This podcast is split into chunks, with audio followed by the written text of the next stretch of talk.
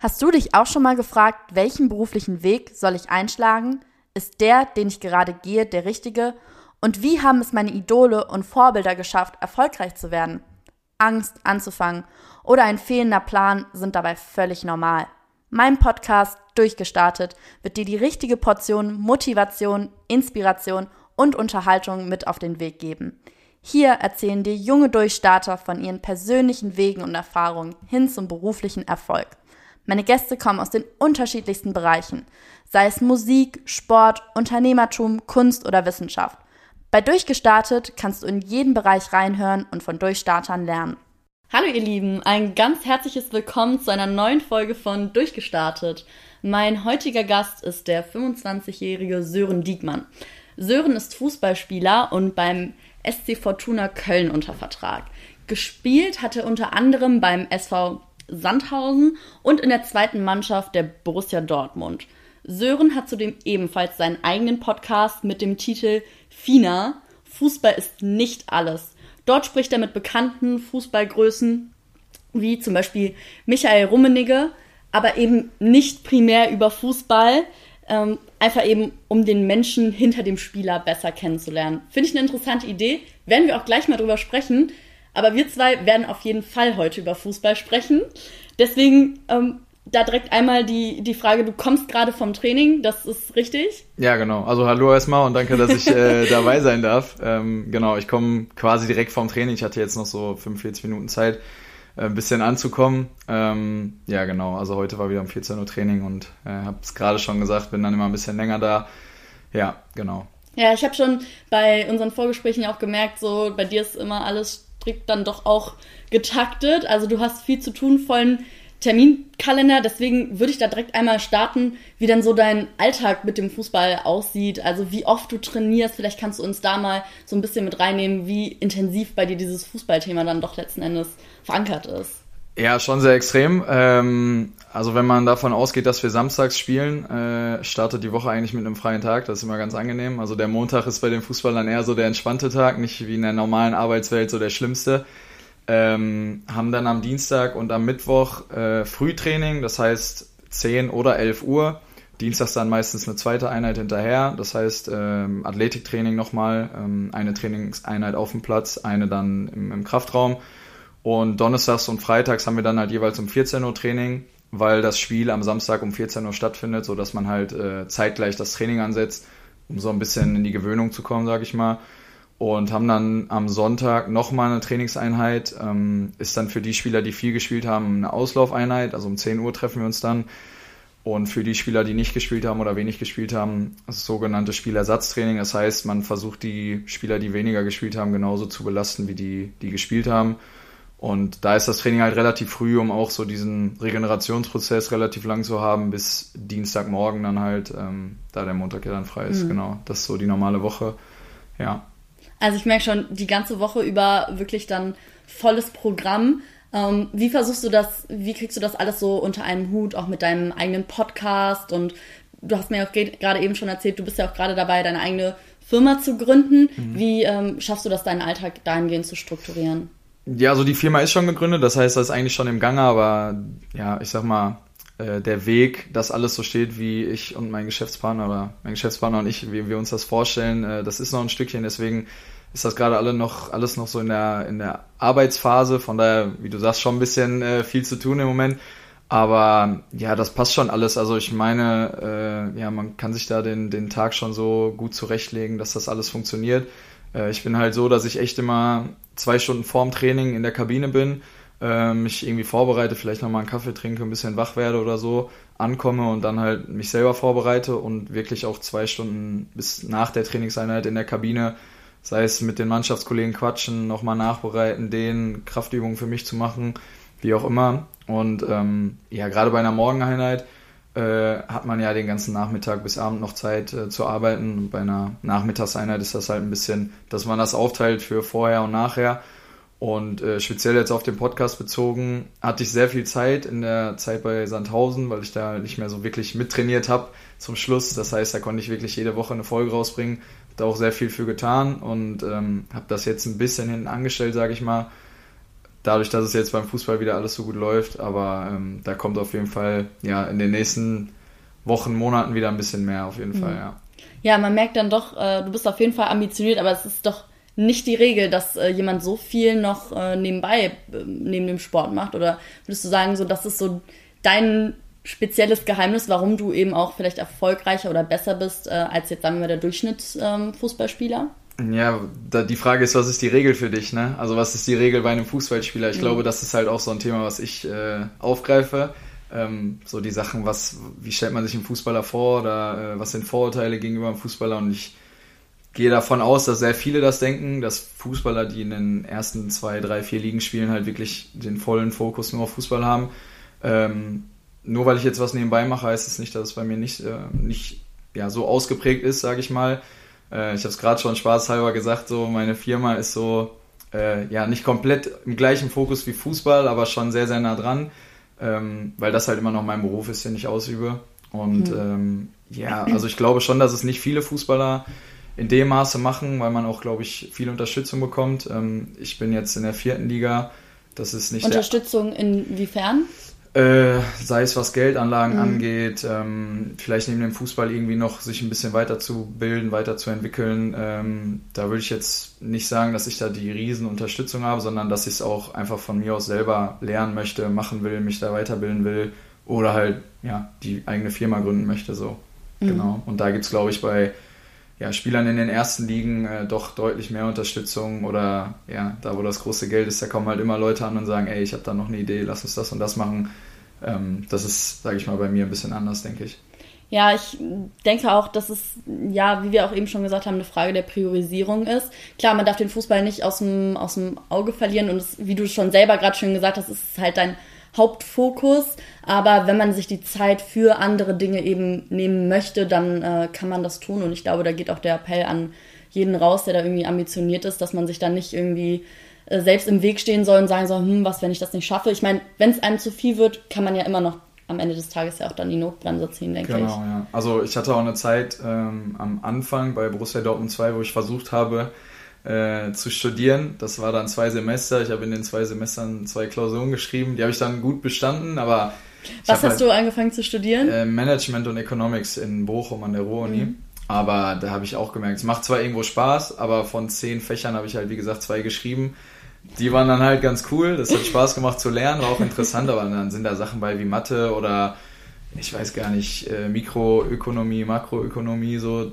Da hat man jetzt nicht unbedingt Lust drauf neben dem Fußball noch. Und ich war jung, ich wollte mit meinen Freunden irgendwie was machen, dann man hat halt auch schon ganz gutes Geld verdient für mein Alter, von daher habe ich gedacht, dann lege ich da halt wirklich die 100% Fokus drauf und versuche nichts nebenbei zu machen. Und ja, da hat sich halt so in den letzten zwei Jahren schon ein bisschen was getan, auch durch Corona, dass man irgendwo weiß, okay, wenn es nicht klappt, man braucht irgendwie Plan B und der ist in der Zeit so ein bisschen herangereift und bin ich auch froh drüber. Vielleicht für viele war es ein bisschen. Nachteil. Also dein Plan B ist dann die, die Firma jetzt gerade, oder? Genau, mhm. ja, genau, das auch. Ich würde sagen auch der Podcast irgendwo, weil man kann es halt irgendwo immer als Referenz nehmen. Richtig, ähm, ja. Ja, muss nicht sein, dass ich dadurch Geld verdiene, was ich jetzt auch nicht tue, aber ja, wie schon gesagt, man kann das immer angeben irgendwo und sagen, dass man das schon gemacht hat. Und das ist genau mein Plan B. Ist das so eine Sache, die man immer im Hinterkopf hat? Also gerade wenn man jetzt so ein zum, also wenn, ich denke mal, wenn man Profisport betreibt, dann ist es ja auch immer eine Frage der Zeit. Verletzt man sich vielleicht? Äh, kann ich dann überhaupt noch weitermachen? Wie lange kann ich das überhaupt noch machen? Also ist das schon so ein Gedanke, der einen immer beschäftigt, der, dieser Plan B, oder hast das jetzt nur du?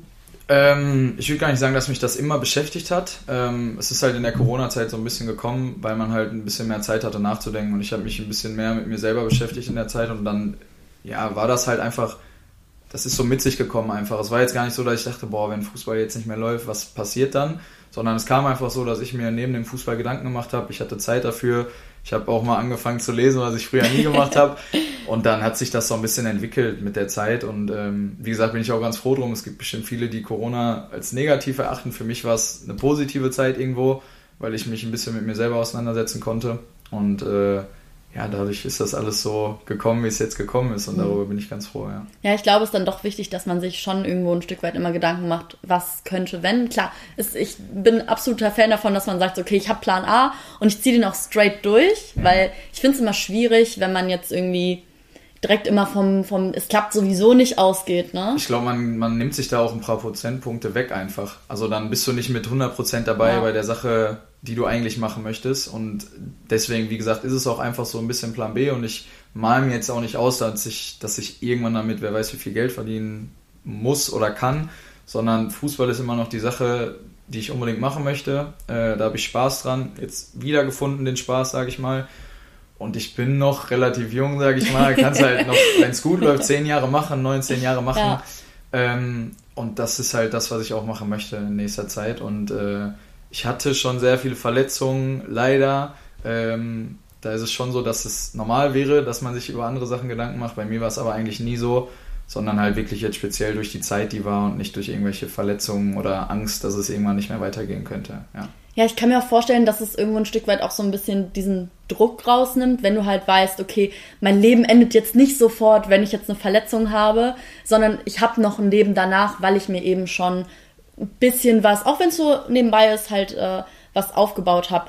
Hast du denn aber trotzdem manchmal das Gefühl, dass du so innerlich unter Leistungsdruck steh stehst? Weil ich meine, so, du musst ja ständig performen und vor allen Dingen nicht nur geistig performen, du musst ja auch vor allen Dingen körperlich immer fit sein. Und ich glaube, so diese körperliche Fitness auch aufrechtzuerhalten, ist ja auch nochmal ein Stück weit intensiver. Stelle ich mir zumindest so vor. Ich glaube jetzt zur jetzigen Zeit, also man muss ja sagen, ich komme aus der zweiten Liga, bin jetzt in die vierte Liga wieder gewechselt, einen Schritt zurück gemacht. Ähm, der größte Druck, den ich habe, ist eigentlich der, den ich mir selber stelle, weil ich weiß, wo ich herkomme, ich weiß, was ich kann, ich weiß, wo ich hin möchte und den Druck kann mir eigentlich kein Trainer geben, den kann mir kein Fan geben. Also es ist mir mehr oder weniger fast schon egal, auf Druck jetzt bezogen, was die Leute mir äh, sagen, dass du dich mehr anstrengen musst oder so, weil ich für mich selber so diesen Ehrgeiz habe, ich will halt wieder eine bestimmte Region, wo ich spielen möchte, wo ich jetzt gerade noch nicht bin. Ob das jetzt dann mit der Mannschaft ist, wo ich spiele, oder dann halt, wenn es mit dem Aufstieg beispielsweise nicht klappt, dass das ähm, ja ein individueller Weg für mich ist aber diesen Druck kann mir kein anderer geben. So. Also mhm. früher habe ich mir schon viele Gedanken darüber gemacht. Ich habe auch zur Dortmunder Zeit noch viel Zeitung gelesen und so. Aber es war jetzt nie so, dass ich gedacht habe, boah, ich, ich, ich habe jetzt irgendwie Druck von außen, ich muss jetzt irgendwas Besonderes machen oder so. Das war eigentlich nie da. Und ich glaube, das ist auch ja, größtenteils eher hinderlich, äh, als dass es förderlich ist. Also es muss irgendwo ein positiver Druck sein, mit, einem, mit einer Blickrichtung, ich will irgendwo hin und das will ich schaffen und dafür tue ich jetzt alles mhm. und nicht dieses, boah, mich hat gerade einer irgendwie fertig gemacht und hat gesagt, ich spiele scheiße, ich habe jetzt so viel Druck.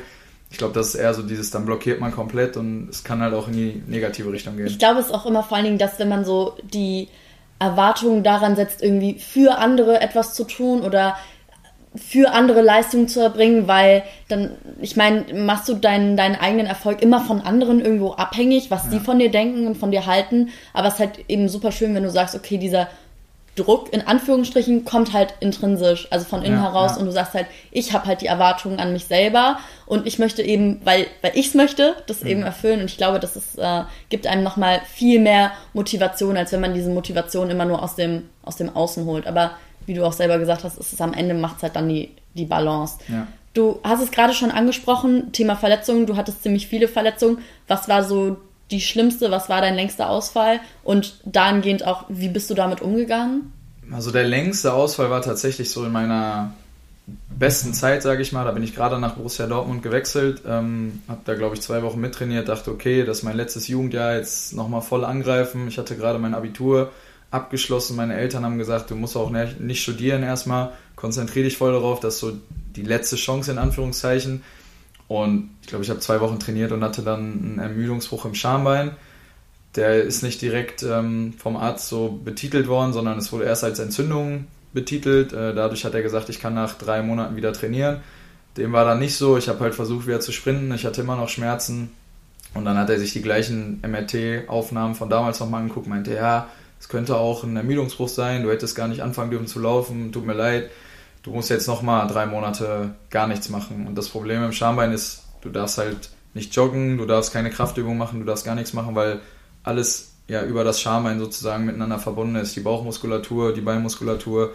Also kompletter Stillstand Kompletter quasi. Stillstand. Mein Trainer hat dann zu der Zeit auch irgendwann gesagt, ey, du musst gar nicht mehr zum Trainingsgelände kommen, weil das zieht dich eher nur runter, dass du hier Leute beim Fußballspielen zuguckst, als dass sich das irgendwie nach vorne bringt. Ja, und das war schon irgendwie so eine Zeit, wo ich mir dachte, okay, kacke, letztes Jahr, ich will alles geben und ich darf gar nichts machen, sechs Monate gefühlt. Aber im Endeffekt war es dann auch irgendwie gut, weil ich hatte mir dann schon einen neuen Verein rausgesucht, sage ich mal.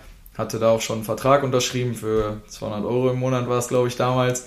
Ähm, und hatte dann tatsächlich noch zwei Monate Zeit bei Dortmund zu spielen. Ähm, und die zwei Monate waren so, ich konnte machen, was ich wollte eigentlich. Ich war total ja, befreit. Ich hatte keinen Druck, weil keiner hat mehr was von mir erwartet. Und genau das war, glaube ich, das, ja, wo ich Glück hatte, was mich so ein bisschen ins Spiel gebracht hat. Und äh, hat dann doch noch geklappt, dass ich bei Dortmund sozusagen wieder ein Probetraining machen konnte in der gleichen Zeit noch. Das heißt, ich bin gar nicht zu dem nächsten Verein gegangen, sondern bin bei Dortmund dann geblieben, hatte vier Wochen Training bei denen noch.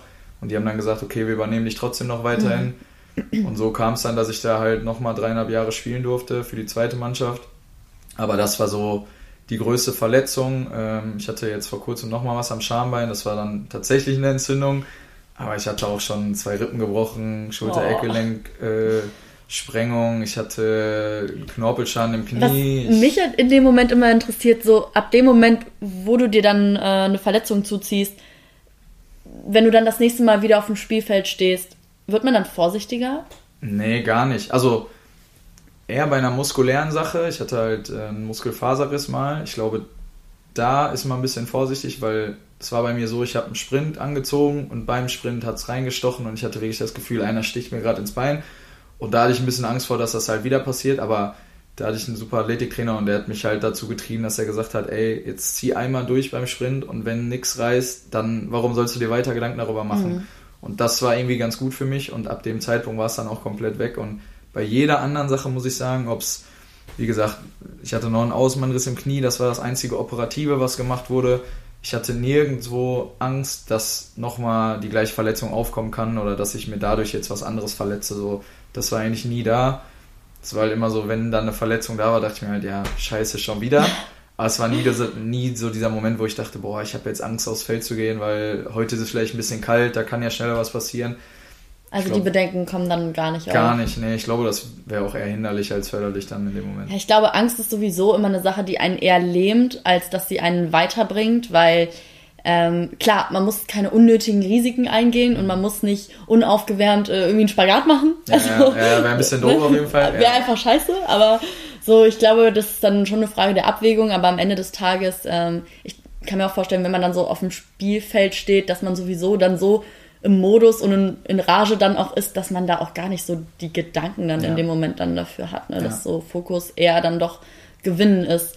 Aber welche Gedanken schießen dir dann in den Kopf, wenn du weißt, okay, scheiße, ich habe mich jetzt gerade schon wieder verletzt und ich muss jetzt erstmal wieder für einen längeren Zeitraum ausfallen. Was geht dann in deinem Kopf vor? Ja, ich würde sagen, nach den Verletzungen, die ich jetzt hatte, habe ich eigentlich ein ganz gutes Körpergefühl. Ähm, also ich könnte theoretisch schon teilweise MRT-Bilder selber diagnostizieren, was da jetzt für eine Verletzung ist oder so. Aber ähm, nein, ich habe schon so das Gefühl, ich merke, ob es was Schlimmeres ist oder nicht. Und äh, wenn es der Fall sein sollte, dass es irgendwie was Schlimmeres ist, dann ist es wirklich so, dass man den Tag natürlich ein bisschen niedergeschlagen ist oder den Tag danach, weil du musst halt dann nochmal ins MRT Bilder machen. Und dann ist es schon so, dass man sich irgendwie einen Tag Zeit nimmt und sagt, boah, alles scheiße gerade, also mhm. wieso schon wieder ich oder ja, wieso jetzt so eine Verletzung, wenn es vielleicht gerade gut läuft oder wie auch immer. Aber ja, ich glaube, du, du darfst dich einfach nicht zu lange darauf aufhängen. So. Also theoretisch den zweiten, dritten Tag kann es schon wieder losgehen mit Reha-Training quasi. Wenn du jetzt am Fuß eine Verletzung hast, kannst du am dritten Tag schon wieder Oberkörper trainieren oder was auch immer. Also du, du hast nicht die Zeit dafür, dich so lange da drauf aufzuhängen, dass du irgendwie in Selbstmitleid verfällst oder so. Und also ich bin dann auch froh, in der Zeit, wo es jetzt so war, wenn man verletzt ist, dass man wirklich immer am Trainingsgelände ist und die Leute weiter sieht, weil das ist auch so das, was, was den Fußball ausmacht. Die Kabine halt, du kommst da hin, du hast 20, 25 Leute, die jeden Tag das Gleiche machen wie du, die das Gleiche mögen wie du. Du kannst dich mit denen über alles unterhalten. Ähm, und deswegen, das, das willst du nicht missen. So. Und wenn du dann jeden Tag deprimiert in die Kabine kommst, ähm, Klar kommen die an und fragen, hey, was ist los? Aber du willst ja, ja nur die ganze Stimmung runter. Genau, ne? du willst ja nicht so. jeden Tag bemitleidet werden, sondern es gibt ja, da ist es wieder so dieses Ziel, wo du drauf hinarbeitest, es gibt dieses Ziel ähm, und du bist ja nicht alleine dafür zuständig, sondern du hast auch immer dann einen Athletiktrainer, der dieses Ziel genauso verfolgt wie du. Der will unbedingt dich wieder fit kriegen, weil das auch für seine Vita natürlich gut ist, wenn die Leute sagen, ey, der ist nach einem Kreuzbandriss beispielsweise super zurückgekommen und ja, der Trainer will dich wieder auf dem Platz haben, die Mitspieler wollen dich wieder dabei haben auf dem Platz. Also es ist so dieses drum, drumherum, dieses Ganze. Mhm. Alle Leute wollen halt wieder das Beste für dich und deswegen solltest du das von dir halt auch direkt wollen, ja. Also so ganz nach dem Motto, shit happens, life goes on. Ja, ja, auf jeden Ist Fall. Ist das ähm, grundsätzlich so ein Ding beim Fußball, dass man gerade so dieses Gefühl von Teamverbundenheit hat, dass es so wie so eine zweite Familie auch für dich ist? Ja, also ich muss sagen, bei Sandhausen war es tatsächlich gar nicht so. Da war ich war das erste Mal von zu Hause weg. Ich komme halt aus Dortmund ursprünglich, von daher war Borussia Dortmund eigentlich ein ja, Glücksgriff für mich, dass die mich damals genommen hatten. Äh, da war es echt so, ich war beim Training, nach dem Training hat der erste von meinen Jungs in die Gruppe geschrieben, wo gehen wir einen Kaffee trinken und dann war es halt in der Stadt oder so. Also es war bei Sandhausen dann nicht mehr so und ja, das Gefühl für Geld ändert sich, glaube ich, auch so ein bisschen. Da gab es natürlich schon ein paar Spieler, die sich ich will nicht sagen, was drauf eingebildet haben, aber ja, die halt wissen, okay, ich bin Fußballer und das hat einen gewissen Status so. Ähm, und die dann vielleicht auch mal jeden Tag für 30, 40, 50 Euro essen gehen. Und für mhm. mich ist das nichts. Äh, ich sage, wenn man es kann, okay. Ähm, ich habe das aber auch so kommuniziert, ähm, dass das nicht immer möglich ist. Und ja, das ist jetzt halt hier in, in Köln was ganz anderes. Also ich muss auch sagen, die Stadt ist was anderes als Sandhausen oder Heidelberg da. Äh, ist halt ja, eine Millionenstadt, glaube ich sogar. Ähm, genau. Und die Leute hier sind halt, ob es dann in der Stadt ist, die sind so offen und genau das gleiche ist halt auch bei uns in der Kabine. Also meine letzte Folge im Podcast ist mit unserem Zeugwart. Ich glaube, da hört man schon gut raus, was so bei uns in der Kabine passiert. Ja. Und ja, da sagt halt heute einer, wir gehen morgen was essen und am nächsten Tag kommen 15, 16 Leute mit Essen und das ist halt nicht überall so. Also ich habe es nicht mehr in der U23 so erlebt und da sind Spieler, die sind 18 bis 23 im Normalfall und hier sind auch Leute, die sind 30, 31, 32, mhm. haben Kinder und die sagen auch, ja komm, dann komme ich mit und wir trinken nochmal einen Kölsch danach oder was auch immer. Ja. Also das ja, die Folge habe ich mir auch lustigerweise angehört, fand ich auch sehr, man merkt so, das ist so dieses offene, ja. lockere, total bodenständige auch irgendwie. Das ja. ist dann doch echt cool. Kann ich mir vorstellen, dass das dann so ein bisschen einem mehr das Gefühl gibt von, wir sind äh, ja, ein, ein Team, wir halten zusammen und das muss nicht immer super schickimicki und genau. Proleten und hier und da, weiß ich nicht sein. Ja. Kann ich mir schon vorstellen. Was ist es dann letzten Endes, was dich ähm, am Fußballspielen so begeistert, wenn du jetzt sagst, okay, ähm, du hast dieses Familiengefühl nicht überall. Mhm. Ähm, was ist es dann, was dich so immer beim Fußball hat bleiben lassen? Boah, das ist eine schwierige Frage. Also ich glaube, gerade in der Jugend ist es halt wirklich so, du wirst ja groß. Also bei mir war es zum Glück so, dass ich nicht nur im NLZ gespielt habe, also im Nachwuchsleistungszentrum heißt so Bochum, Schalke, Dortmund und solche mhm. Mannschaften. Nicht nur. Ähm, ich glaube, ja, im Alter von 14 bin ich damals bei Bochum rausgeflogen. Was gut du bist war. Raus, rausgeflogen, weil? Also, ja, rausgeflogen. So ja, da wird halt jedes Jahr aussortiert, okay. äh, wäre es nicht mehr gut genug. Ich bin Ach, da halt runtergefallen okay. und mhm. ähm, ja, in dem Moment schon traurig, aber für mein Leben, glaube ich, schon positiv gewesen, weil ich konnte halt so die beste Zeit in meiner Jugend irgendwie genießen, bis ich 18 war. ähm, fand ich halt schon irgendwie dann im Nachgang cool, auch jetzt mit dem Rückblick, dass es halt alles gut gelaufen ist. Wäre es vielleicht anders gelaufen, hätte ich gesagt, ja, scheiße, so ist es gut gelaufen. Aber ja, was mich halt immer beim Fußball bleiben hat lassen, war einfach so dieses, ich konnte da machen, was ich wollte. Also ich bin da hingegangen, ob es dann früher einfach zum Bolzplatz ist oder so. Das musste ja am Anfang nicht mal im Verein sein, sondern man ist einfach mit seinen Jungs irgendwo hingegangen, hat gekickt und hatte halt Spaß daran. Und ich glaube, je höher du kommst, umso schwieriger wird das. Ich glaube auch, das Fußballgeschäft ist total schwierig. Ich sag, wenn du den Kindern, den Jugendlichen heute erzählst, das Fußballgeschäft ist so und so, würden bestimmt 50 Prozent sagen, boah, weiß ich jetzt nicht, ob ich da so Lust drauf habe. Also man muss schon irgendwie da, mhm. da reinpassen, sage ich mal, weil es wie gesagt, da wo Geld ist, ist halt immer ein bisschen schwierig, glaube ich. Das ist äh, ja in anderen Branchen genauso, ist ob es Fernsehen ist oder keine Ahnung. Ähm, aber wie gesagt, du kannst halt immer solche Mannschaften haben, wie wir jetzt haben. Du kannst um Aufstieg spielen und das ist halt gerade so. Und dann ja, findet sich da irgendwie was zusammen. So dieser Spirit, dieses alle können miteinander gut, es gibt keine Grüppchen. Du hast jeden Tag Spaß beim Training. Natürlich kann auch mal ein schlechtes Training dabei sein, aber äh, im Normalfall ist es so, mhm. du hast halt wirklich jeden Tag Spaß zum Training zu gehen und wenn ich mir überlege, ich hätte irgendeinen, ja, weiß ich nicht, normalen Job, ich könnte mir jetzt keinen Job ausdenken, wo ich sagen würde, ich hätte jeden Tag Lust, dahin zu gehen und diese Arbeit zu machen. Und also jeder, den ich kenne, dessen Jobs ich kenne, ob es jetzt meine Eltern sind oder was auch immer, ich könnte mir niemals vorstellen, diesen Job jeden Tag zu machen, weil ich nicht sagen mhm. könnte, der wird mir jeden Tag Spaß machen. War das schon immer so dein absoluter Traum, dass du Fußballprofi wirst? Ja, also ich hatte halt, als Junge hast du ja keine Ahnung davon, wie viel Geld du verdienen kannst oder so. Von daher, ich wusste halt, dass das irgendwie ein Job sein kann, habe halt gedacht, okay, das will ich irgendwie hinkriegen. Ich hatte auch nie diesen Plan B dann, bis mhm. ich äh, vor zwei bis Jahren. Bis vor Corona jetzt. Genau, ja. ähm, die diesen, diesen Plan, auch ob es dann in der A-Jugend war, wo ich eigentlich dachte, ich fliege bei mhm. Dortmund raus, den gab es einfach nicht und ich habe mich nie damit beschäftigt und ich glaube, das war auch ganz gut so, äh, weil ich glaube, sonst hätte ich es vielleicht auch nicht so weit geschafft. Aber ja, ich, ich könnte mir nichts anderes vorstellen so und das ist halt seit der Jugend so, genau. Da sind aber auch, habe ich das Glück, dass meine Eltern mich da ein bisschen zu gedrängt haben irgendwie auf eine Art und Weise, weil mit zehn Jahren hatte ich, glaube ich, damals schon das Angebot von Bochum, dass ich da hinkommen kann. Und ich habe halt gesagt, ja, ich würde aber gerne mit meinen Freunden weiterspielen. Und dann kam das Jahr danach nochmal das Angebot. Und dann haben meine Eltern halt irgendwann gesagt, okay, du musst dich jetzt entscheiden, willst du irgendwann Fußballer werden oder willst du einfach dein Leben lang mit deinen Freunden spielen? Und dann überleg mal als Elfjähriger so darüber nach, was so eine Entscheidung, die ja. im Endeffekt dein ganzes Leben ja dann auch entscheidet, ja, ne? Ja, entscheiden kann auf jeden Fall. Also ich, wie gesagt, ich bin ja dann rausgeflogen, aber ja, genau. Also die haben mich auf jeden Fall irgendwie dazu gebracht, ein bisschen mehr Gedanken über die ganze Sache mhm. zu machen im Hinblick auf mein späteres äh, Leben und das war auf jeden Fall gut so, ja.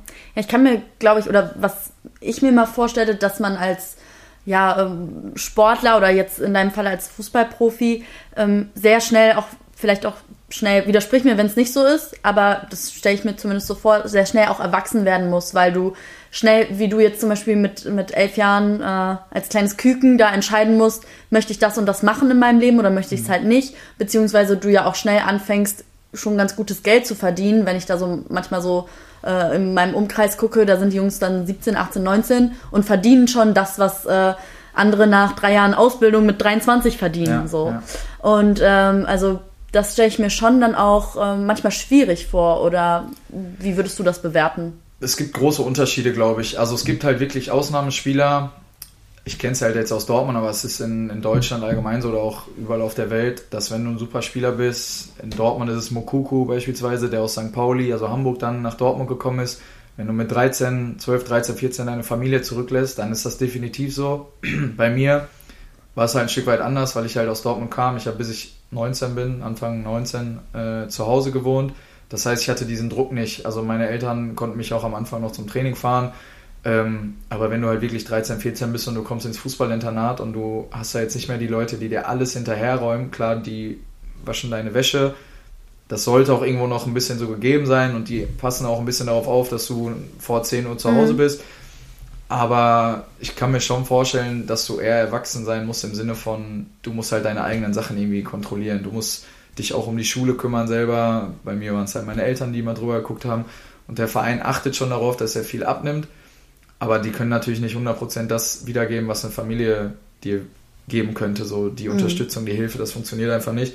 Und dahingehend ist das schon bei vielen so. Ich sag so, diese, diese Top-Spieler, die sind, glaube ich, schon sehr, sehr früh auch mental erwachsen müssen sie auch sein, wenn du mit 17, 18 vor 80.000 dann spielen musst, dann versuch mal das irgendwie auszublenden und äh, ja, sei du selbst. Und die Bekanntheit, die dann auch damit einhergeht, ist ja nicht nur das Geld genau. oder auch die Disziplin. Ne? Ja, also ich glaube auch gerade das Geld ist sehr, sehr schwierig ja. ähm, zu verwalten für, für einen 18-Jährigen. Also, du hast diesen Punkt, ich finde es ganz interessant, du hast diesen Punkt immer wieder jetzt äh, im Laufe des Gesprächs angesprochen, deswegen merke ich, das äh, scheint dir irgendwie auch ein bisschen ähm, auf dem Herzen zu liegen. Also weil du ja auch gerade darüber gesprochen hast, okay, das äh, Fußball-Game gerade im oberen Bereich ist echt äh, hart. Ist das eine Sache, die es so hart und ich will es jetzt nicht so sagen, abgewichst macht? Oder kann man ja, das so schon, sagen? auf jeden Fall. Ja. Also es ist einfach für viele, das meine ich halt so, dass es für Jugendspieler, wenn du denen sagst, so und so ist das Fußballgeschäft, die würden sagen, boah, möchte ich nicht, weil je höher du kommst, umso weniger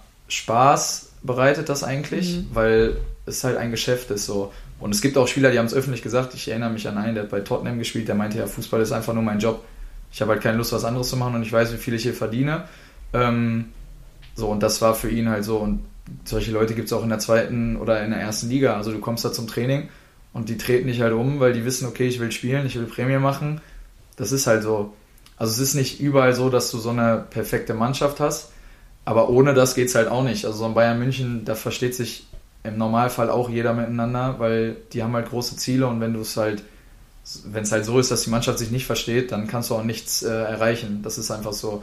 Aber trotzdem gibt es überall Spieler und man hört es ja auch intern aus, aus ja, Kreisen, sage ich mal, ob es jetzt Leute sind, die ich kenne, die höher gespielt haben oder so, dass es überall Spieler gibt, die einfach ja, ein bisschen schwierig sind, charakterlich, sage ich mal. Aber das, wie gesagt, das gibt es halt überall. Ja, ja, ich denke auch, gerade weil Fußball oder grundsätzlich Sport ja auch immer so ein Ding ist, da kommen Leute aus allen möglichen Schichten zueinander, ja. aus allen möglichen Kultur, Kultur mit unterschiedlichen kulturellen Hintergründen. Ich glaube, es gibt kaum, kaum äh, Jobs, die so unfassbar vielfältig sind wie jetzt im, im Sportbereich, mhm. weil du halt alles trifft auf, auf alles und dass das manchmal nicht so einfach ist, kann ich mir vorstellen. Aber wenn man Glück hat, dann harmoniert es halt eben genau, auch. Ja. Ne?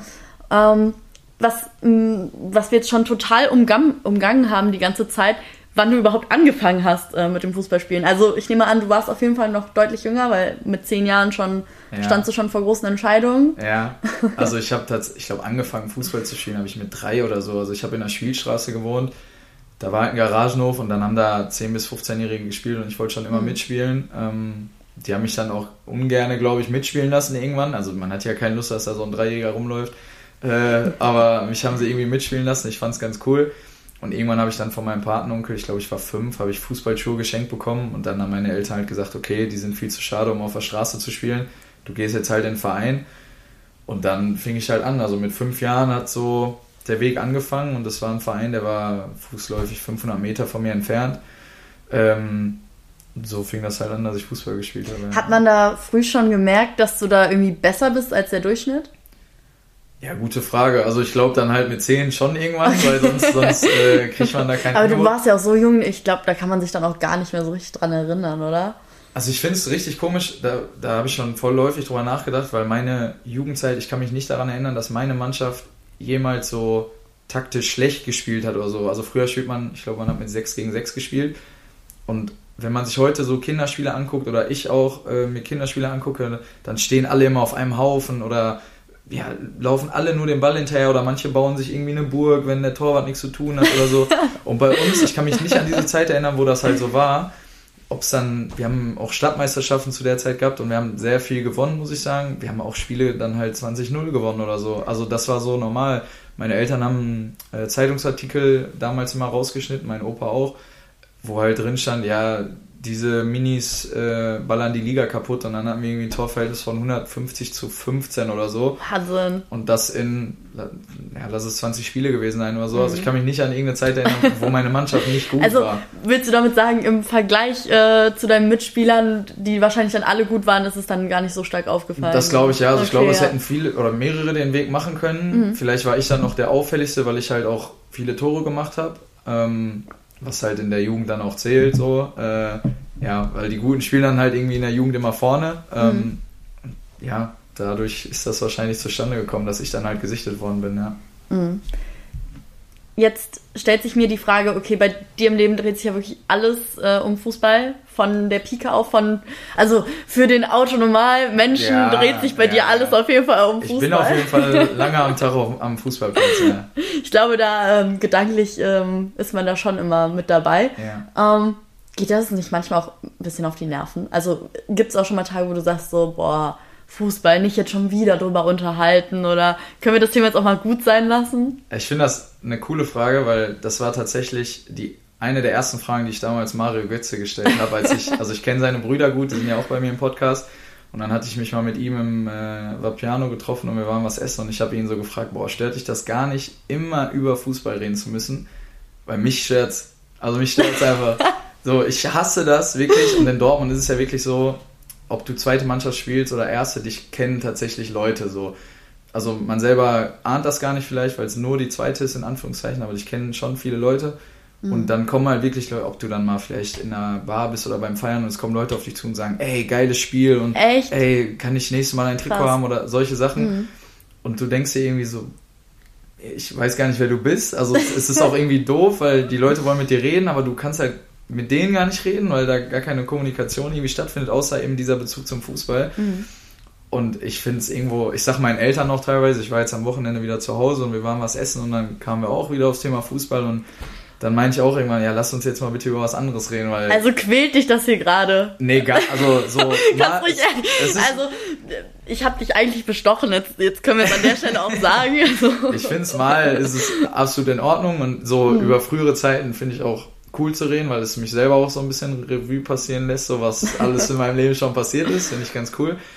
aber so über dieses jetzige und wie war das letzte Spiel und wie gut habe ich gespielt oder wie gut sind wir oder wie ist die Liga im Moment oder das sind so Sachen, keine Ahnung, da unterhalte ich mich ungerne und vor allem mit Leuten, mit denen ich mich sonst nicht unterhalte. Mhm. Also ich sehe da keinen ich, ich, ich sehe das, ich sehe das Phänomen immer, auch ist vielleicht ein ganz komischer Vergleich, aber bei Klassenarbeiten. Ich weiß nicht, ob du das von früher kennst, so, wenn alle so aus der, aus der Klassenarbeit rauskommen und so, ja, wie war es ja, bei dir, was hast du geschrieben? Und ich mir immer so dachte, so, ja, mal, ganz anderes. Wir haben doch, ja, oder so, dieses so, wir haben doch jetzt gerade eine Stunde hier in diesem Raum gesessen. Ja. Können wir dieses Thema Mathe nicht jetzt mal sein lassen? Weil es ändert ja jetzt gerade eh nichts mehr daran. Klar, man soll sich selber reflektieren und an sich arbeiten und bla und keine Ahnung, aber ich weiß man schon. Man kann ja eh nichts mehr ändern in dem ja, Moment. Genau, so. Es ist geschrieben und, und fertig. Ja, ja, also das, das kam mir gerade dabei so im Kopf. Okay, aber gut, wenn du dich nicht 24-7 mit dem Thema Fußball beschäftigen möchtest, ähm, was sind denn so Themen, die dich sonst noch so begeistern?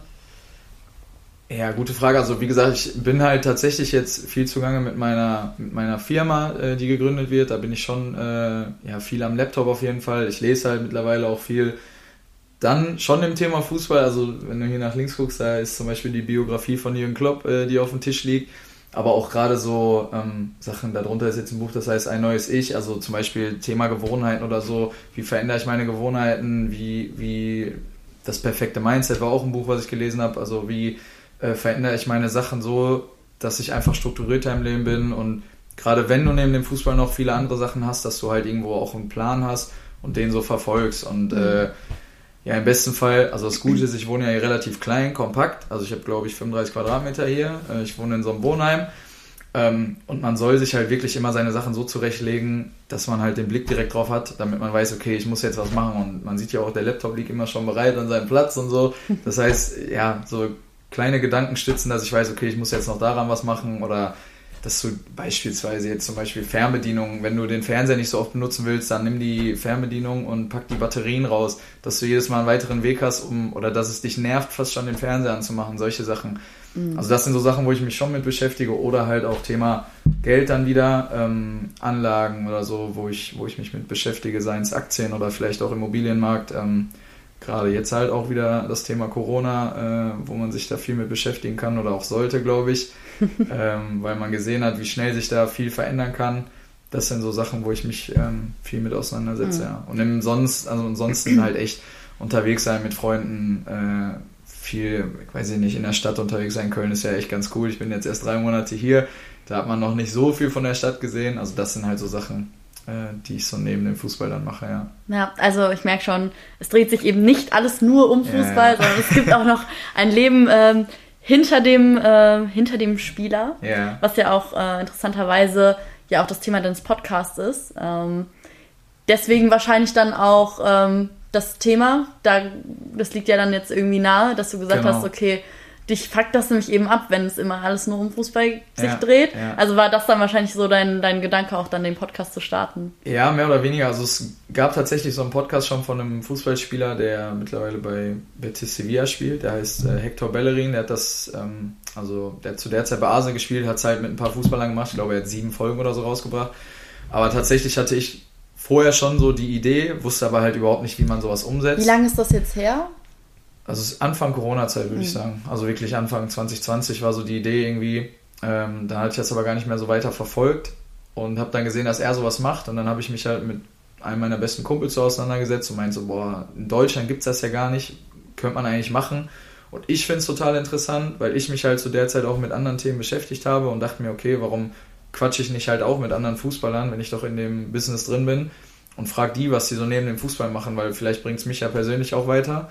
Und warum mache ich keinen Podcast daraus? Weil es könnte ja auch andere Leute weiterbringen oder mhm. andere Leute interessieren.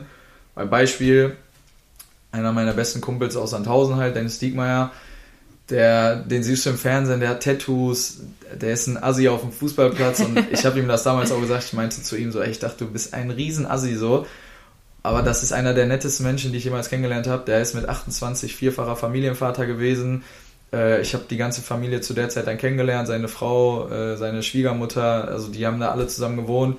Und so dieses Gefühl, bei denen nach Hause zu kommen, ich fand das immer mega schön halt und dachte mir so, okay, der hat auch lange Zeit bei Hamburg dann im Abstiegskampf gespielt und wie ist das so? Du kommst nach Hause und es ist eine komplett andere Welt, weil da sagt jetzt keiner, ey Dennis, du hast heute scheiße gespielt oder so, sondern du hast da vier Kinder, der Junge, also die haben einen Jungen und drei Mädels, der will den ganzen Tag weiter mit dir Fußball spielen, mhm. denn ist ihm egal, ob du jetzt eine zwei Stunden trainiert hast oder nicht. Also der will mit dir zocken. Die Mädels wollen mit dir Barbie spielen so und du hast diesen Fokus gar nicht mehr auf den Fußball. Ja. Und wie ist das so? Und der hat zum Beispiel auch die beste Auszeichnung in der Jugend bekommen, die du als Fußballer haben kannst. Das ist die Fritz-Walter-Medaille in Gold.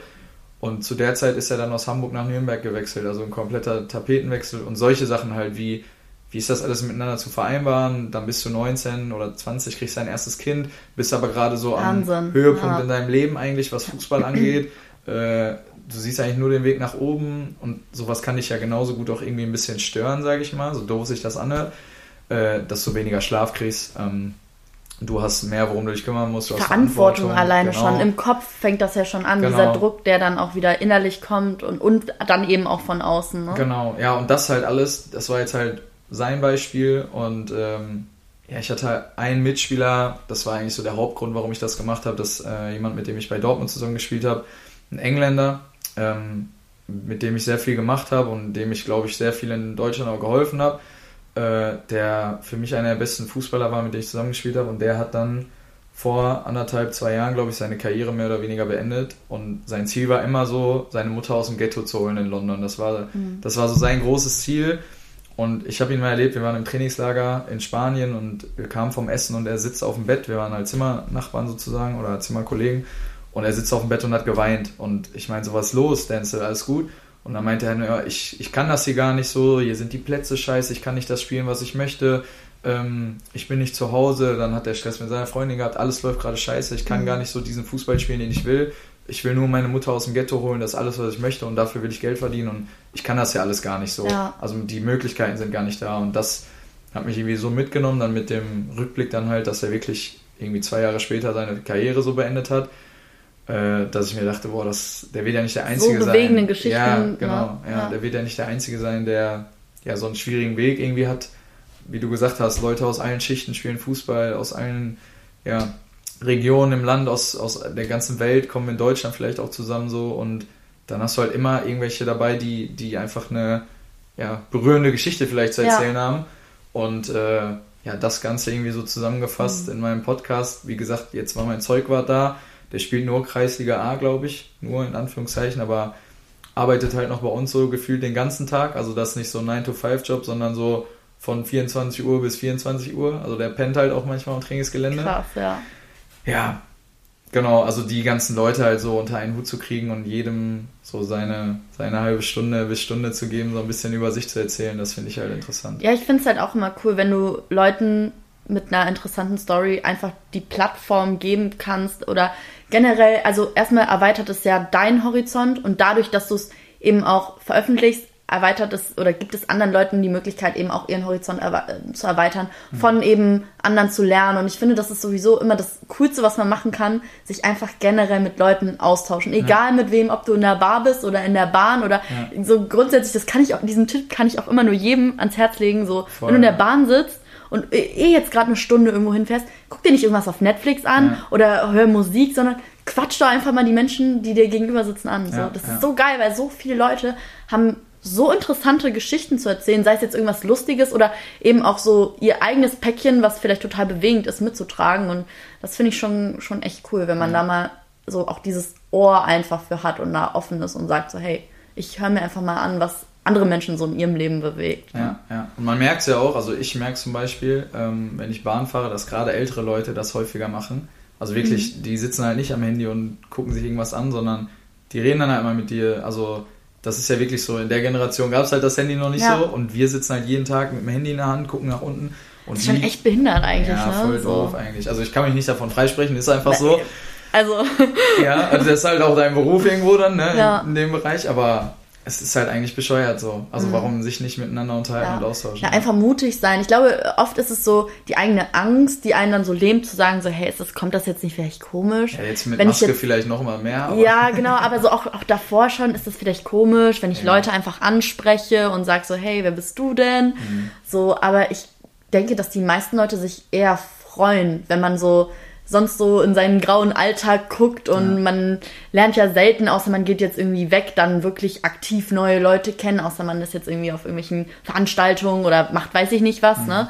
Aber sonst äh, lebt man ja so sein Leben vor sich hin und bleibt dann immer so ein bisschen auch in seiner Bubble ja hängen. Mhm. Also so, man umgibt sich ja dann doch immer wieder mit den gleichen ja, Leuten ja. und das ist schon eine coole Möglichkeit auch so. Aber da ist Köln eine coole Stadt, muss man sagen, weil hier ist das wirklich so mhm. und ja, es ist wahrscheinlich auch so dieses Netzwerk. Die Leute wollen irgendwie erfahren, was machst du hier in Köln ja. und kann, es gibt ja auch, dann sind es halt vielleicht auch Influencer oder irgendwie Leute, die, die äh, ja, computermäßig unterwegs sind oder so, die sich da ein bisschen austauschen wollen und ähm, da merkt man schon, dass die Leute viel gewillter sind, irgendwie Kontakt aufzubauen, als dass sie nur am Handy und unterwegs und bloß kein Kontakt und hoffentlich spricht mich keiner an. Also das ist schon hier extrem, finde ich, in Köln. Also positiv extrem, ja. Mhm.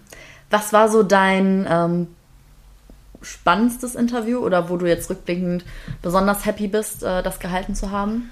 Also ich fand das Interessanteste war auf jeden Fall Michael Rummenigge, das hattest du ja auch angesprochen, weil, also er hatte auch am meisten zu erzählen, weil er jetzt doch schon ein Stück älter ist, hat die Fußballerzeit ein bisschen hinter sich und ist halt einfach mittlerweile Unternehmer. Also alles in Bezug auf Fußball immer noch, ob das jetzt eine Firma ist, die er gegründet hat mit Trendsport Rummenigge, wo er Kunstrasenplätze verkauft oder auch Pedal-Tennisplätze ob das eine eigene Soccerhalle in Münster ist, die er hat, ob das Vorträge ist, er ist mittlerweile ein Speaker, aber alles in Bezug auf Fußball, also könnt ihr auch nachhören. Ich glaube, sein, sein Schlusssatz ist immer so, hat er gesagt, äh, wo wart ihr, als das WM-Tor äh, im Finale 2014 geschossen wurde? Und jeder kann es dir erklären. Also jeder weiß noch, ich war bei dem und dem, ich war in der Stadt, ich war, also ich weiß auch noch genau, wo ich war und äh, halt alles, was er macht, hat irgendwie einen Bezug zum Fußball. Eine Fußballschule auf Sylt ist, äh, hat er und das fand ich halt irgendwie total beeindruckend und er sagt halt auch so, wie viel er über, wie viel Glück er mit seinen Kontakten hatte und mit seinen Freunden hatte mhm. und Mitarbeitern hatte, dass das alles so gelaufen ist, wie es jetzt gelaufen ist. Also er hatte natürlich den Background als Fußballer, dass er halt sich gutes Geld angespart hat, gar keine Frage, nicht jeder kann an dem Startpunkt anfangen, wo er angefangen hat, aber das trotzdem dann so draus zu machen, was er draus gemacht mhm. hat, finde ich dann irgendwo schon beeindruckend und äh, ja, schon irgendwie so ein Ziel, dass man in die Richtung auch geht und bestimmt auch eine Person, von der man sich viel ähm, abgucken kann und lernen kann, wenn man mit ihm sich unterhält, ja. Ist das so für dich dann auch eine Art Vorbild? Also hast du Vorbilder? Also Vorbilder jetzt äh, für nach der Karriere oder? Grundsätzlich äh, für, für dein Leben jetzt aktuell oder ich sag Vorbilder, äh, wenn du in die Zukunft guckst auch gerne.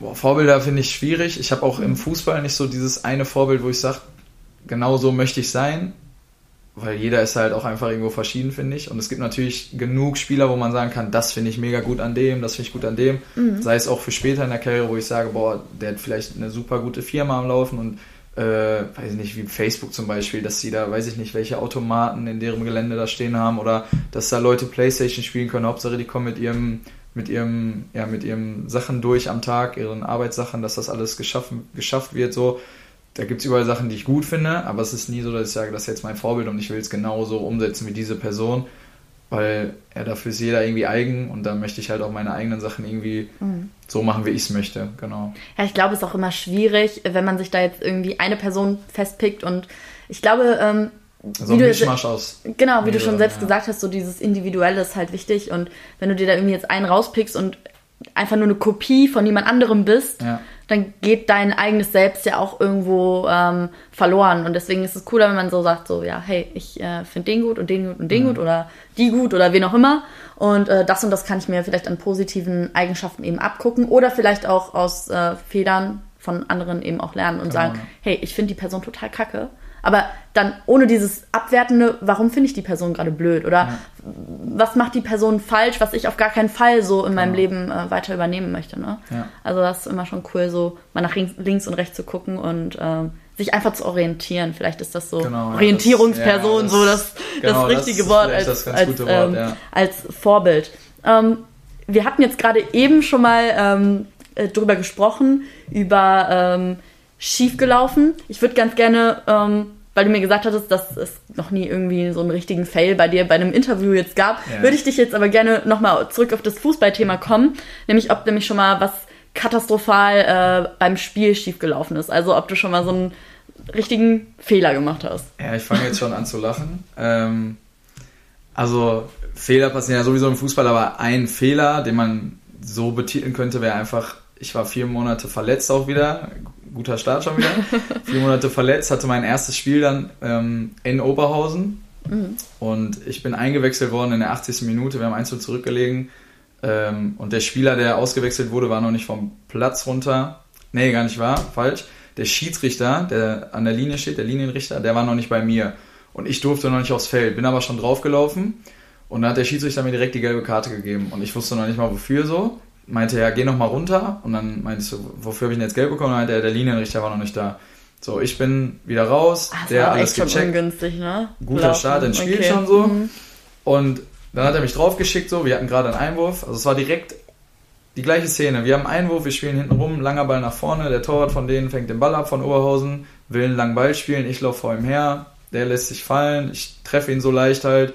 Ähm, ja, der Schiri wartet drei, zwei, drei Sekunden so, pfeift ab, gibt mir gelb-rot, ich konnte duschen gehen. Also es waren 30 Sekunden. Und das Lustige an der ganzen Sache ist, ähm, der Torwart ist mittlerweile mein Geschäftspartner. und ein Verteidiger von Oberhausen ist mittlerweile ein Mitspieler von mir, ist unser Kapitän. Also das heißt, so der Kreis hat sich irgendwie so ein bisschen geschlossen wieder. Äh, aber das war halt eine Szene. Ich weiß noch, ich bin danach in den Bus gestiegen und unser Manager von Dortmund meinte damals so, boah Sören, damit wir uns nicht falsch verstehen, beides absolut gerechtfertigte gelbe Karten. Und ich war auf 180, ich war so oh sauer, es war mein erstes Spiel nach vier Monaten und ich dachte mir, was kann ich denn dafür, wenn der Linienrichter noch nicht da ist? Jetzt und muss ich mal kurz intervenieren, als überhaupt, ich habe gar keinen Plan von Fußball. Aber ja. was passiert, wenn man, äh, fällt man dann länger dann auch nochmal aus? Ähm, oder? Also es war gelb-rot, deswegen mhm. bist dann ein Spiel ausgefallen. Ich musste dann noch eine Geldstrafe zahlen an den, also an unsere Mannschaft so, an die Mannschaftskasse. Ach, das auch noch. Ja, es gibt halt so Strafenkataloge und das war eine dumme gelb-rote Karte so, dann mhm. musste ich glaube ich 150 Euro zahlen. Ja, aber mein Co-Trainer hat mich reingeschubst ins Spiel, ich bin draufgelaufen, wie gesagt, wusste nicht wofür gelb und dann war es halt einfach absolut blind, dann mein Torwart noch da vorher zu laufen, aber ja, ich weiß auch, ich habe ihn damals sogar, ich hatte ihn in meinem Podcast, bevor wir dann äh, ja, angefangen haben, die Firma zu gründen und hatte ihn angeschrieben und meinte, ja, hey, ich weiß nicht, ob du dich an mich erinnern kannst, ich bin der, der die gelb-rote Karte wegen dir bekommen hat. So. Und so fing unser Gespräch halt an ja. und seitdem ja, haben wir Kontakt und irgendwie äh, ja, ist er doch ein ganz netter Typ. Witzig, ja. So, ja, wie du gesagt hast, so schließt sich der Kreis dann am, äh, am Ende doch wieder. Ja. Ähm, ein ganz großes Thema ähm, bei dir im Podcast ist halt auch eben dieses Vorurteilsthema. Ähm, hast du selber viel mit Vorurteilen zu kämpfen? Wenn ja, mit welchen? Ja, ich, also in, zu Dortmunder Zeiten, glaube ich, ähm, war es schon so. Also ich meine, ich war ja auch mal Single. Ähm, dann bist du halt irgendwie im Club oder so und irgendwelche Mädchen sagen halt so im Endeffekt, ja, du hast ja jede Woche eine neue oder so. Also mhm. voll übertrieben. Also die kennen dich nicht. Wie gesagt, das ist wieder so ein Thema, wo ich die Leute gar nicht kenne und die sagen halt etwas über dich. Und das ist halt im Fußballer-Business total extrem so. Ich weiß gar nicht, mit wem ich mich dann mal drüber unterhalten habe. Auf jeden Fall ähm, meinte eine, dass Fußball das von, von Anfang an direkt viel schwieriger haben, weil das halt so bei vielen Leuten im Kopf ist. So, ähm, dann klar, Thema, dass du mal vielleicht ein teures Auto fährst oder so, bei mir ist es zum Glück nicht so. Ich habe jetzt auch keine dicke Uhr oder so. Also ich, äh, so das sind so Standardvorteile, die viele mhm. bei Fußballern haben. Ähm, aber das ist auch ein Thema, wo ich mit Dennis Siegmeier drüber gesprochen habe. Wenn ich das Geld dafür habe und das ist vielleicht auch irgendwo ein Hobby von mir, warum soll ich das Hobby mhm. denn nicht irgendwie ausleben? Also der hat vielleicht jedes Jahr ein neues Auto gefühlt so äh, und auch immer schöne Autos. Aber wenn ich doch die Möglichkeit dazu habe, warum, warum soll ich das denn nicht machen? Und ja, ich glaube, dass äh, das Problem als jetzt Außenstehende äh, betrachtet oft ist, ähm, dass natürlich Neid einmal einerseits eine große Rolle spielt, aber auch so dieses, okay, man denkt immer, wenn jemand Fußballer ist, der hat ja ein super einfaches Leben. Der lebt ja so seinen Traumjob und, ja. und weiß ich nicht, das ist leicht verdientes Geld. Und man muss auch mal ehrlicherweise sagen, dass äh, Fußball im Verhältnis zu, zu anderen Jobs einfach äh, sehr, sehr gut äh, finanziell, äh, zumindest wenn du in den oberen Ligen spielst, auf jeden Fall gut vergütet wird. Ich denke, da darf sich kein Fußballer beschweren, das jetzt mal so äh, frei gesagt. Mhm. Und dass dann, wenn dann jemand, äh, sagen wir mal, nur in Anführungsstrichen ja so, ein, so einen Traumjob hat, so kickt der mal ein paar Mal die Woche, mhm. dass dem eben nicht so ist, dass es halt viel, viel, viel mehr dahinter steckt. Unglaublich viel Disziplin, Kontrolle, Ernährung, Training, Druck, Leistung, also alles spielt da ja mit ein. Aber das mal ausgeklammert, ähm, ich glaube, das ist dann oft so, wenn du dann jemanden siehst, so der mit so einer großen, mit einem großen Auto vorfährt, äh, der dann das alles so nach außen trägt, ist, glaube ich, immer noch mal schwieriger, als wenn du jetzt weißt, okay, der ist Arzt und der hat halt wirklich einen harten Job. Also mhm. Also ich glaube, da Ne? Ja, man, man, es ist für viele nicht so greif, greifbar, mhm. was du als, also als Fußballer alles so machen musst, sag ich mal. Du kannst natürlich auch nicht so als Arzt, du kannst ja am Wochenende feiern gehen, du kannst ja, du kannst dich absolut abschießen so und am nächsten Tag könntest du wieder zur Arbeit gehen und es wäre jedem egal. Also die Leute kennen dich jetzt nicht, die kennen dein Gesicht nicht, die bei Fußballern, sobald einer betrunken ist, machen Leute Videos und so. Das ist, also du hast ja keine Freiheit mehr in der Öffentlichkeit einfach. Das ist ja einfach so. Mhm. Und das wird ja komplett genommen, gerade halt in, also so Top-Spieler. Also sei es Messi und Ronaldo, die können ja nichts in der Öffentlichkeit machen, ohne dass das irgendwie begutachtet wird oder vor allem bewertet wird. So. Und dann auch in der Jugendzeit, wie gesagt, bei mir, ich hatte halt Glück, dass ich so viel Zeit hatte und meine Jugend leben konnte. Bei anderen ist es nicht so. Also viele sehen es auch als positiv an. So also du hast dann stark diesen Verzicht auch im Vordergrund. Genau, ja. Also was heißt Verzicht? In dem Moment möchtest du ja auch verzichten, mhm. aber ich sag rückwirkend gibt es bestimmt einige, die sagen, boah, ich hätte schon gerne meine Jugendzeit vielleicht ein bisschen mehr ausgelebt. Mhm. Jetzt nicht unbedingt aufs Feiern bezogen, sondern auch äh, Reisen oder sowas. Also du konnt, ich beispielsweise, ich hätte es auch cool gefunden, mal nach Australien oder Amerika zu reisen und hätte da ein Semester studiert oder sowas. Also das hätte ich auch cool gefunden, weil ich glaube, dass ich auch irgendwie der Typ dafür bin und der, ja, der da gerne unterwegs ist und kommunikativ. Viel, so ja. kommunikativ, viel erlebt. und das kannst du ja alles nicht. Ja. So, also du kannst es in dem Sinne, dass wenn du jetzt sagst, ich wechsle den Verein, aber das ist halt die einzige Möglichkeit.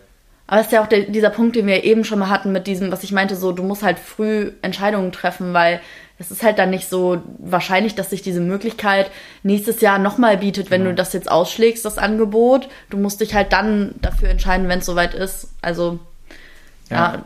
Aber mal abgesehen davon, ähm, Fußball, gerade in Deutschland, hat einfach eine unfassbare Monopolstellung.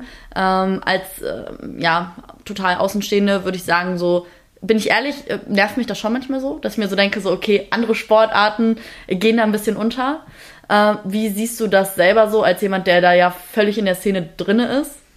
Ja, es stimmt schon. Also ich fand das krasseste war halt eigentlich zur Corona-Zeit, als dann der Fußball auf einmal wieder gestartet ist, ohne da wirklich mit den Spielern drüber zu sprechen, ohne mit den Vereinen drüber zu sprechen.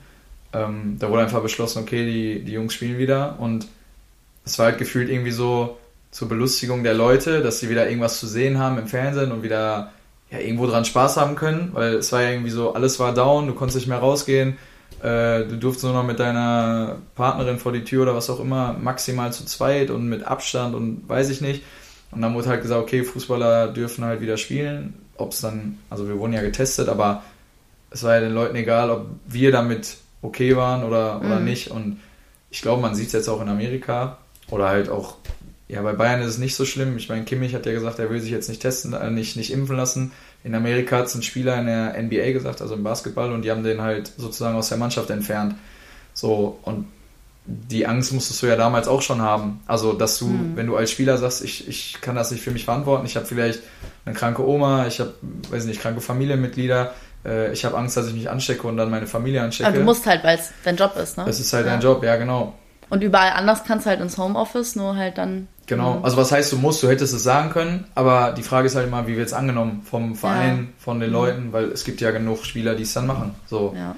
Aber das, da. Du bist halt austauschbar auch in dem Moment, weil es gibt genug Leute, die heiß auf deine Position dann auch sind. Ne? Ja, also das ist das, wo, glaube ich, dann auch viele dann so dran gedacht haben. Und äh, da habe ich schon gemerkt, oder was, man merkt es ja generell, dass Fußball diese Monopolstellung hat und gerade bei Männern auch nochmal im Vergleich mhm. zu den Frauen äh, dass das einfach ein Unterschied ist, aber es ist halt einfach dieses Mediale, weil es so im Fokus medial ist, ähm, ja, dass alle Leute einfach Fußball gucken. Also es ist ja keine Sportart in Deutschland ansatzweise, also in Deutschland jetzt speziell ansatzweise mhm. so groß äh, wie Fußball, ja. Findest du, dass das ähm, gerechtfertigt ist?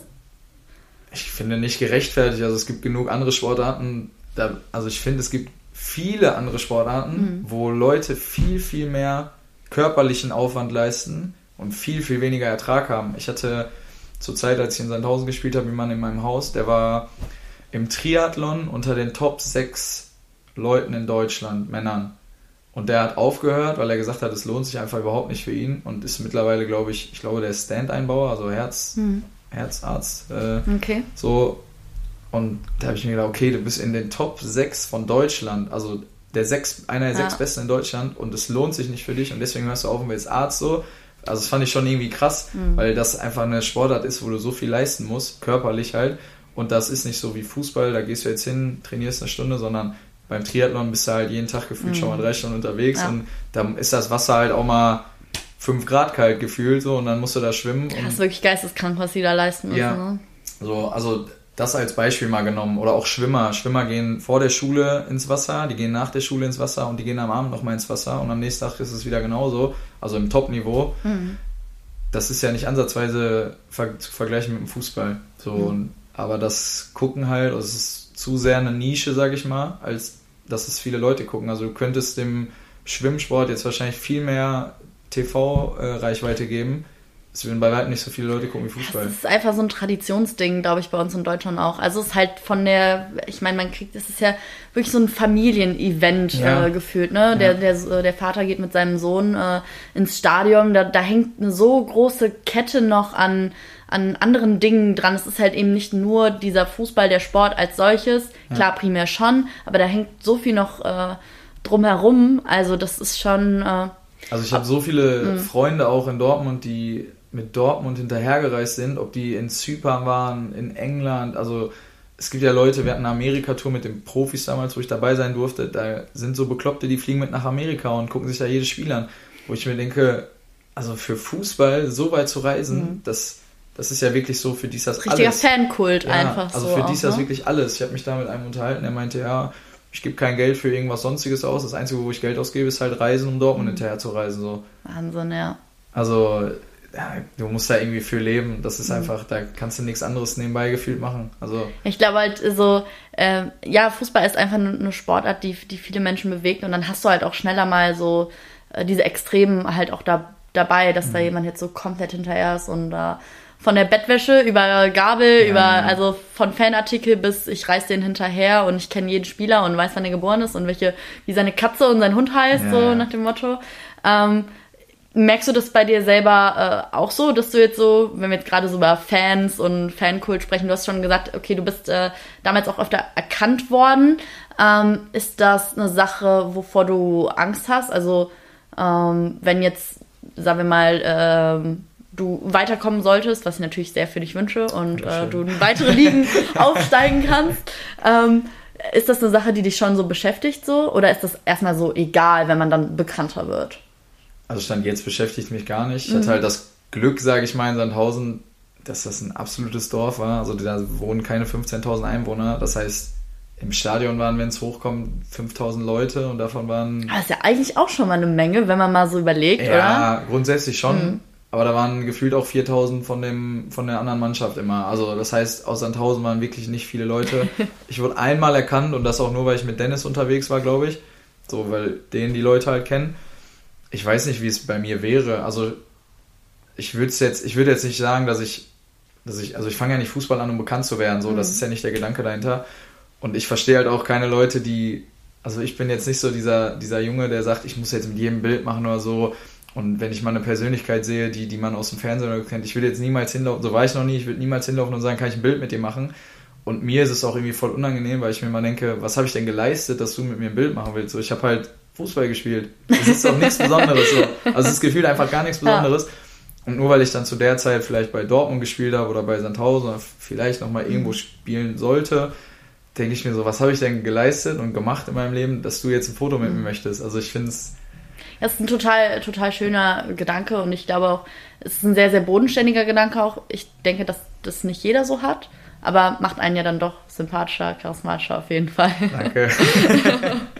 So, bevor du jetzt hier noch ganz rot wirst, ja. hätte ich noch ähm, eine letzte Frage zum Abschluss. Wenn du jetzt mal so ähm, rückblickend äh, guckst, also du reist in die, in die Vergangenheit, guckst auf dein, äh, triffst dein 18-jähriges Ich äh, wieder. Welchen Rat Welchen Ratschlag würdest du dem Supertypen von damals ähm, gerne geben? Mach einfach genauso weiter. Ja. Also Ja, keine Ahnung, ich, äh, ich habe es ja gerade schon gesagt, zu der Zeit war eigentlich eine schwierige Zeit, weil da so dieser, ich wusste nicht, wohin es geht irgendwie.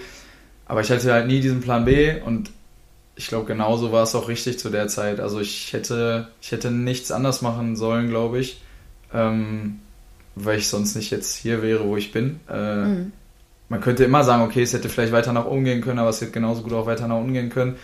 Ähm, von daher hätte ich jetzt keinen Ratschlag an mein damaliges Ich, dass ich sagen würde, ey, du hättest das und das besser machen müssen oder weiß ich nicht, vielleicht ein bisschen, investier einfach ein bisschen mehr Geld in irgendwas, Bitcoin beispielsweise, wäre super gewesen. Da hätte ich jetzt ein bisschen mehr Geld, aber, aber ansonsten, was so das Leben angeht, hätte ich jetzt mhm. keinen kein Rat parat. Mhm. Äh, also ich verstehe schon, einfach machen, sich gar nicht so viel Gedanken drüber machen, so was, was hätte jetzt und was wäre denn wenn ich damals den und den Rat bekommen genau. hätte, sondern am Ende des Tages zufrieden zu sein mit dem, was man draus gemacht hat. Ja. Und ähm, wie wir ja schon ganz am Anfang drüber gesprochen haben, Vergangenes kannst du halt sowieso nicht mehr ändern.